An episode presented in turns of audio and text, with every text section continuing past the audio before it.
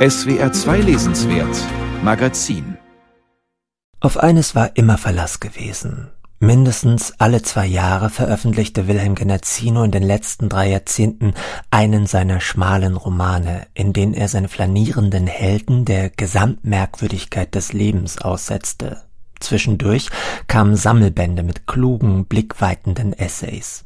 Die Romane hatten poetische Namen wie Der Fleck, die Zimmer, die Jacke, der Schmerz oder leise singende Frauen oder ein Regenschirm für diesen Tag.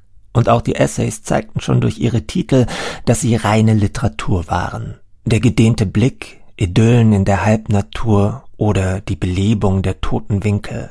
Kein Autor verstand es so genau, den seelischen Widersprüchen des modernen Stadtbewohners nachzuspüren, für jene zwischen Scham, Schmerz und Schauder oszillierenden Gefühle Bilder in unserer Alltagswelt zu finden.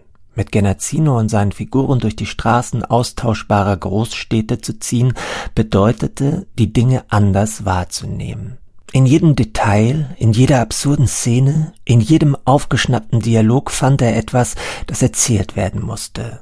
Die Wirklichkeit wurde in seinen Büchern verzaubert, und zugleich konnten die Figuren ihren melancholisierenden Lebensumständen niemals entkommen, nur ab und zu fanden sie Erleichterung in den Zwiespältigkeiten ihrer Gefühlswelten, und der Zwiespalt hatte immer auch etwas trostreich Komisches.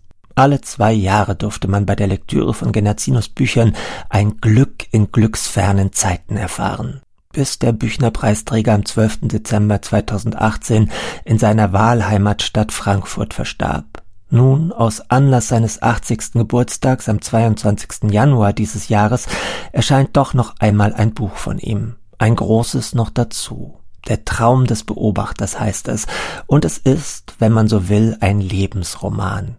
Eine Auswahl seiner laufenden Notizen aus fast 50 Jahren, beginnend 1972, endend im Todesjahr 2018. Jan Bürger, der im Deutschen Literaturarchiv Marbach den Nachlass Genazzinos betreut, und der Literaturwissenschaftler Friedhelm Marx haben eine Auswahl aus den 7000 Seiten starken Aufzeichnungen getroffen. 450 Seiten sind geblieben. Skizzen, Szenen, Beobachtungen, Aphorismen, Vorarbeiten zu Essays und Romanen, Überlegungen zu Autorenkollegen, Fundstücke, Zeitungsausschnitte und sogar ein paar Briefe finden sich in diesem Werktagebuch, das Genazzino fast jeden Tag führte. Von seinen Streifzügen durch die Stadt brachte er vollgeschriebene Zettel mit, die er dann sorgsam und schon überarbeitet per Schreibmaschine auf DIN A4 Blätter übertrug. In einem Interview aus dem Jahr 2014 sagte Genazzino, als Schriftsteller fühle ich mich, wenn ich mir was überlege, wenn ich was auf den Zettel schreibe, damit ich es nicht vergesse, nicht? Das ist sozusagen die erste Archivierung. Und da fühle ich mich als Schriftsteller. Aber wenn ich dann da sitze und das Ding in meine, in meine Mappen übertrage oder einen größeren Text aus einer bestimmten Anzahl von, von Notizen mache, dann fühle ich mich an der Schreibmaschine sitzend, eher als Handwerker. Die Aufzeichnungen dienten Wilhelm Genazzino als Materialsammlung. Sie waren eine Möglichkeit, den Schreibfluss in Gang zu halten und der Gefahr vorzubeugen, die ihn lebenslang begleitete, eines Tages in einen Writers Block zu schlittern. Davor sollte ihn diese Prothese des Schreibens schützen. Die Notizen waren nummeriert, mit Kürzeln versehen, und verwendete Genazzino eine davon für einen Roman, wurden sie mit einem V gekennzeichnet. Bürger und Marx unterscheiden nicht zwischen Stellen, die in Bücher Genazzinos eingegangen sind und solchen, die lediglich im Werktagebuch vorkommen. In ihrem Nachwort zeigen sich die Herausgeber davon überzeugt, dass die Notate unabhängig von den Kontexten, in die er sie schließlich einbettete, eine eigenständige aphoristische Qualität besitzen. Diese haben sie in der Tat. So heißt es etwa in einem Eintrag vom 30. Oktober 1976, Genazzino war damals selbst Vater einer kleinen Tochter. Die eigenen Kinder sind Personen, zu denen man sich nicht normal verhalten kann. Entweder die Eltern sind übertrieben weich zu ihnen, aus Schuldgefühl, oder übertrieben streng, aus Angst. Auf jeden Fall schlägt den Kindern von den Eltern immer irgendeine Übertriebenheit entgegen. Immer wieder zeigt sich in prägnanten Szenen jenes Umschlagen von existenzieller Verlorenheit in ein komisches Empfinden. Übrigens habe ich immer Angst. Neulich geschah es, dass ich aus Angst einige Bauarbeiter grüßte, die vor meinem Haus die Straße aufhackten. Ich war wohl der Meinung gewesen, Wenn ich die Männer grüßte, würden sie vielleicht davon absehen, mit ihren Hacken auch auf das Haus loszugehen.